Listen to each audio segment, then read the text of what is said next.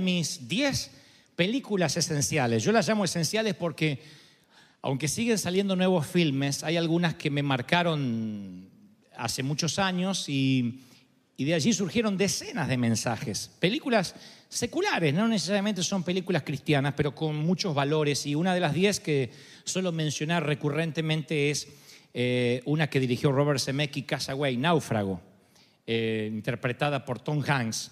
Fue rodada en el año 2000 eh, y se quedó grabado en mi memoria.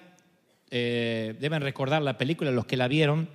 Eh, es casi una publicidad de dos horas de FedEx. Y de hecho la película fue subvencionada por FedEx. Y mm, es un ejecutivo, Chuck Nolan, de justamente esta, esta compañía de envíos a todo el mundo, que se sube un avión, se despide del amor de su vida, justo cuando le regala el anillo de compromiso, aún no están casados, dice que a su regreso se casarán, pero hay un accidente aéreo, el avión cae al océano y él es el único sobreviviente que alcanza a llegar hasta una isla y toda la película se trata de cómo sobrevive este hombre en medio de la isla, en soledad, cómo se las arregla para comer, para soportar las tormentas del océano. Eh, cada mañana él tiene la esperanza de que algo va a pasar, pero todos los días son exactamente iguales, abúlicos, aburridos. Y finalmente una mañana aparece una suerte de chapa que trae aparentemente también un naufragio. Recuerdo que la chapa dice Beckerfield y él con eso se fabrica una vela y con lianas y unos troncos una balsa y un día logra irse de la isla para luego ser rescatado por un barco, logra pasar una gran ola a la cual él le tuvo mucho temor la primera vez y le costó una herida muy fuerte en su pierna. La cosa es que logra salir de la isla y cuando es rescatado, después de creo que unos tres o cuatro años de estar como náufrago perdido, ahora está volviendo y regresando en un avión a Memphis. Su prometida lo da por muerto, de hecho hicieron un funeral en su honor aunque el ataúd estaba vacío porque no hubo sobrevivientes, se pensó. Y ahora perdió a su prometida porque ésta se casó con otro. y entonces él, el personaje que interpreta Hanks, Chuck Nolan, dice el siguiente relato, las siguientes frases. Le cuenta a su amigo, dice, sabes, mientras estaba en la isla, yo sabía que por algo tenía que continuar con vida. Lo intuía. Tenía que seguir respirando, aunque no tuviera razón porque mi lógica me decía que no volvería a ver la civilización. Y eso fue lo que hice, mi amigo, conservar la vida, seguir respirando. Y sabes, un día la marea me trajo una suerte de vela y aquí estoy contigo, tengo hielo en mi vaso y estoy de regreso a Memphis. He vuelto. Estoy triste porque ya no tengo el amor de mi vida, pero sabes, he aprendido una gran lección en aquella isla. Sé lo que tengo que seguir haciendo por el resto de la vida. Tengo que seguir respirando, porque mañana saldrá el sol y quién sabe lo que traerá la marea. La Biblia narra la historia de un náufrago muy similar al personaje que interpreta Hanks. Este hombre fue confiscado a una isla por el emperador de la época. Ustedes recuerdan que en el primer año, los primeros años de la iglesia, hubo una gran persecución y en ese periodo de persecución Juan fue apresado en Roma y por alguna razón el emperador romano romano, Nerón, envió a Juan a una isla pequeña, se presume que tenía seis millas de ancho por nueve millas de largo, llamado Patmos. Allí fue donde fue confinado, confiscado a vivir por un buen tiempo Juan, y esa isla era pequeña, deshabitada, desértica, poblada, a diferencia de la película de CMX, por algunos cuantos prisioneros, pero muy poquitos. Era una roca desierta e inmensa en medio del mar Egeo y es una isla pequeña que se usaba como penitenciaría por el imperio romano, una suerte de Alcatraz, pero de aquella época. Y por alguna razón Juan va a parar con sus huesos a esa isla eh, es el mismo apóstol amado, discípulo amado, que se recostaba sobre el pecho de Jesús y podía sentir los latidos de su corazón. Y ahora quiero que trates de visualizar la escena, como este Juan, este autor de escritos que hasta el día de hoy nos bendicen en las escrituras, en el canon bíblico, va a parar a una isla desértica. Yo creo que llega el bote, el bote prisión a la isla, no hay árboles, hay solamente arena, muy parecido a la película Icí de CMX.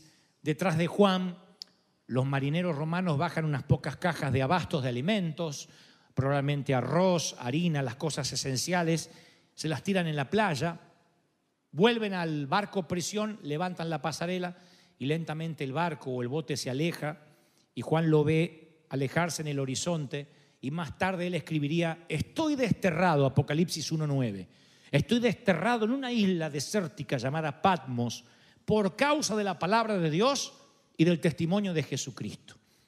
Y allí en el exilio, en medio de la nada, está este náufrago Juan esperando a ver qué trae la marea. Yo digo, ¿cuántas tormentas del Mediterráneo habrá soportado Juan? ¿Habrá tenido donde refugiarse, alguna roca? ¿Cuántas noches húmedas, escalofriantes habrá pasado el apóstol? Tú ves a Juan en la isla de Patmos y piensas, ¿será que Dios lo llamó al ministerio? ¿Y este es el que se recostaba sobre el pecho de Jesús?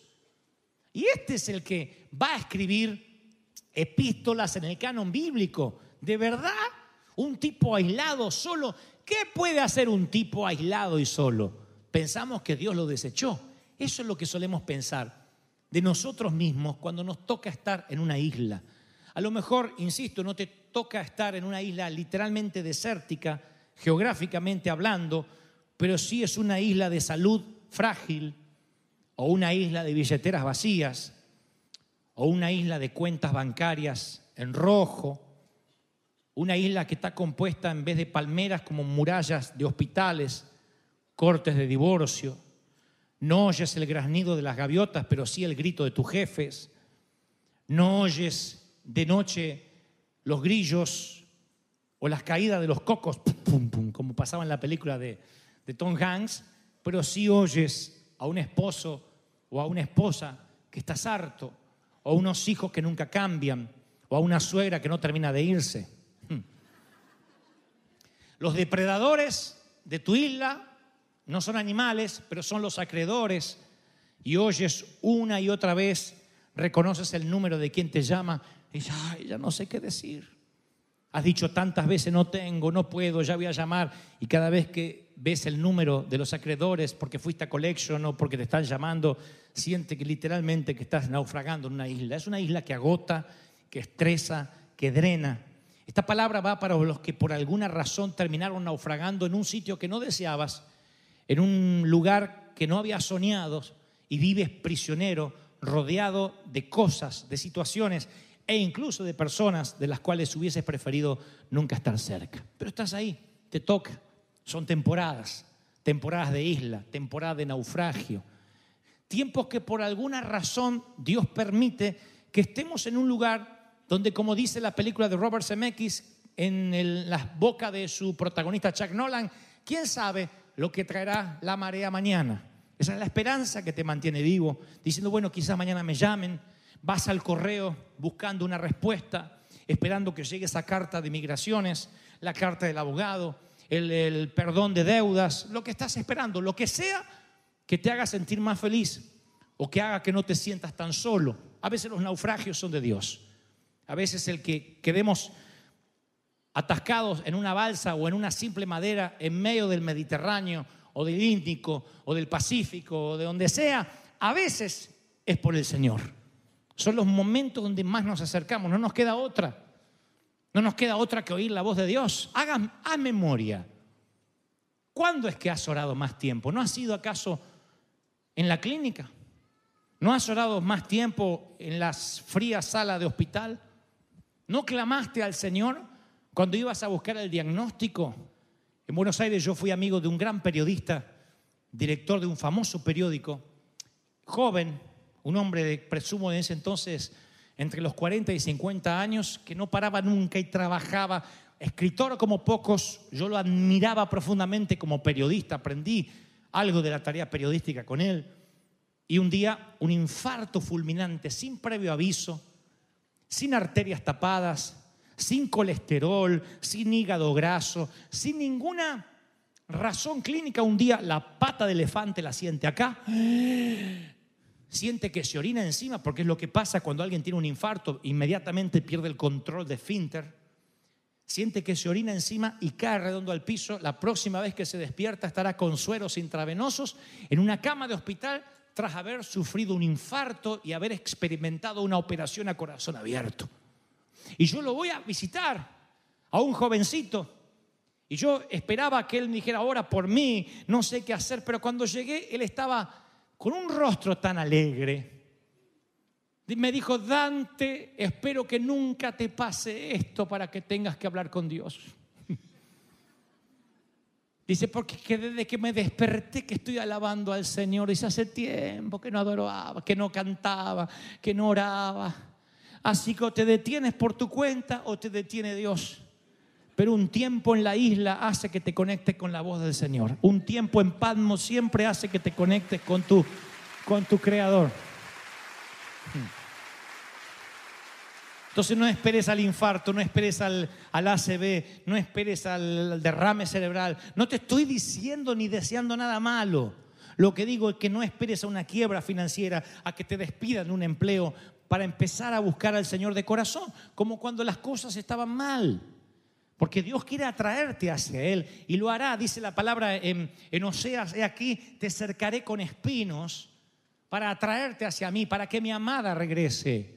O sea, está diciendo, si te tengo que complicar los caminos, si un tiempo de desierto, de naufragio, te acercará a mí, no dudes que te llevaré ahí.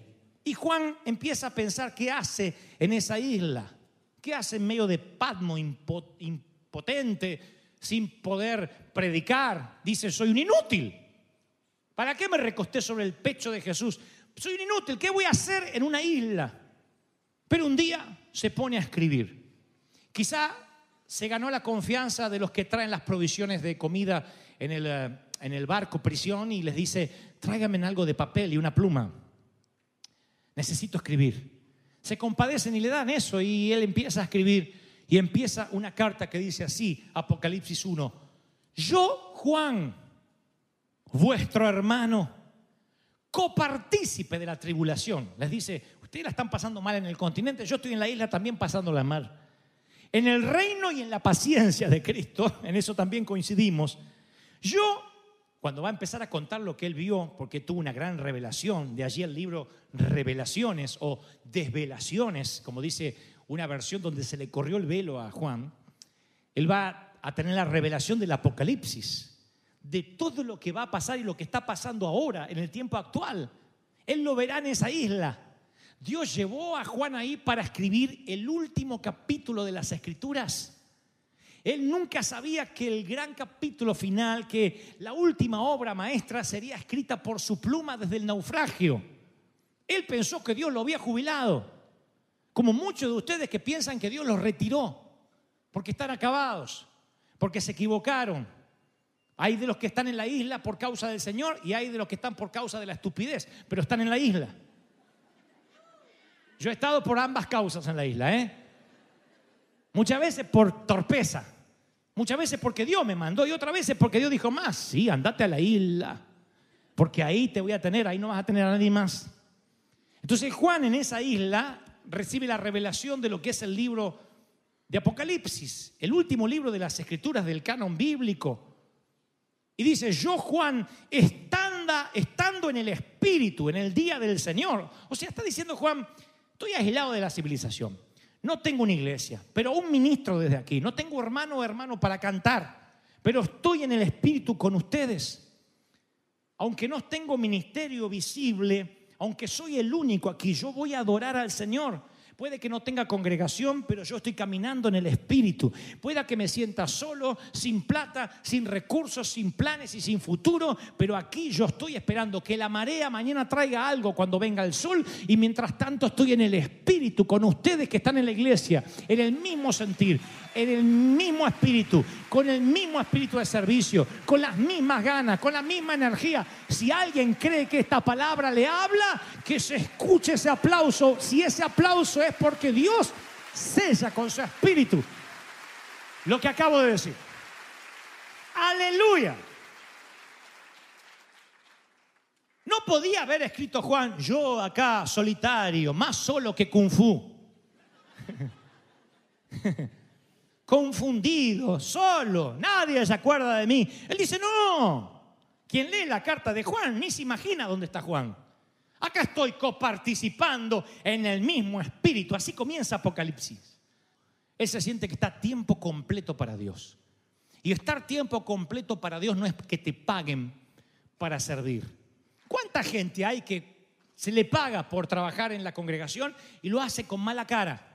Quejándose, eh, que me retaron, que el pastor me dijo esto, que yo quisiera hacer otra cosa. Y otros que están en un trabajo secular. Y eres el único cristiano en medio de un mar de inconversos y sin embargo eres un ministro a tiempo completo. Porque todo el tiempo estás tratando de averiguar quién necesita de Dios, a quién puedes bendecir. Eh, estás tratando de ser un canal de bendición, levadura dentro de la masa, un troyano metido, enquistado, leudando la sociedad, permeando la sociedad. ¿Por qué? Porque Dios te manda a esas islas para hablarte de una manera clara, directa. Y muchos de nosotros nos toca estar una temporada en los vientres de los peces, en los naufragios, en las islas no quiero que levantes la mano porque mi interés, mi motivación no es avergonzarte ni exponerte, pero me gustaría que con tu corazón me asientas si tú te sientes solo. Si sientes que hay momentos que necesitas alguien que comprenda lo que estás pasando. Y esto no es un mensaje para las viudas, para los huérfanos. Esto es un mensaje para los que están casados, para los que tienen un montón de hijos, para los que tienen padres y se sienten solos. Porque insisto con esta frase, soledad no es ausencia de rostros ni ausencia de compañía, es ausencia de intimidad del alma. Cuando no tienes intimidad en el alma, siente que estás solo atravesando una tormenta y dices, ¿por qué el Señor me puso acá? ¿Qué es lo que se propone conmigo? Aún Juan no pierde las esperanzas y al iniciar su carta dice, yo, consiervo de Jesucristo, Él no se está quejando. Pero luego sigue contando sus experiencias en Apocalipsis 4 y dice, y yo después de esto, de estar en el Espíritu, miré y aquí una puerta abierta en el cielo.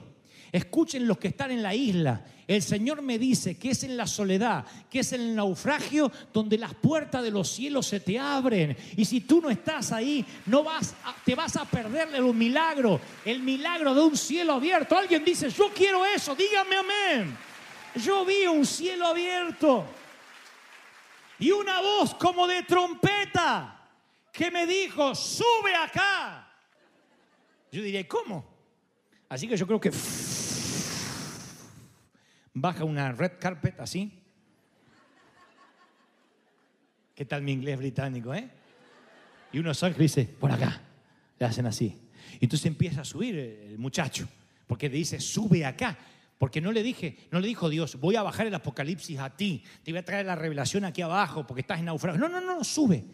Esto me enseña varias cosas. Primero, para que los cielos se abran, a veces necesitas un naufragio. Segundo, cuando estás en un naufragio y estás en una isla, es el mejor lugar para acceder sin escalas al cielo.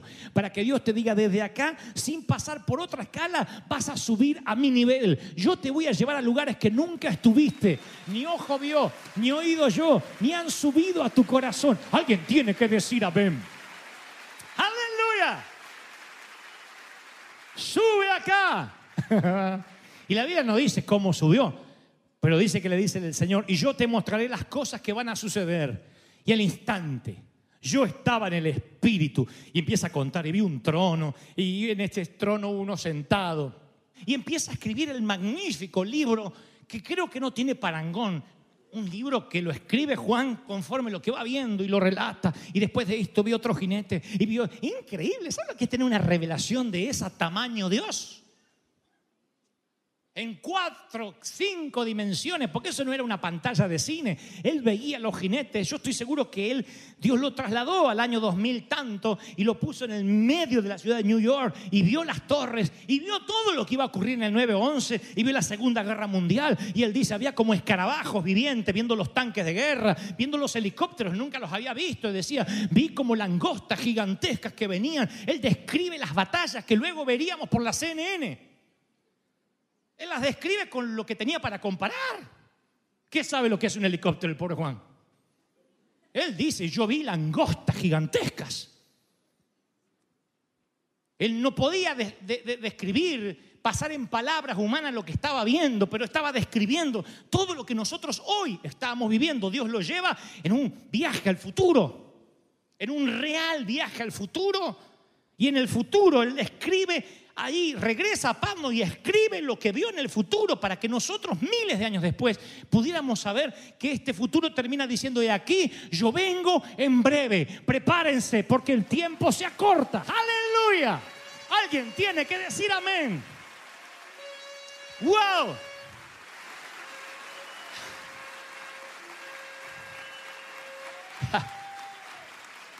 Por eso siempre digo, el consejo que una vez escuché de un político argentino. Te dicen que puede salir algo bueno de un político y argentino.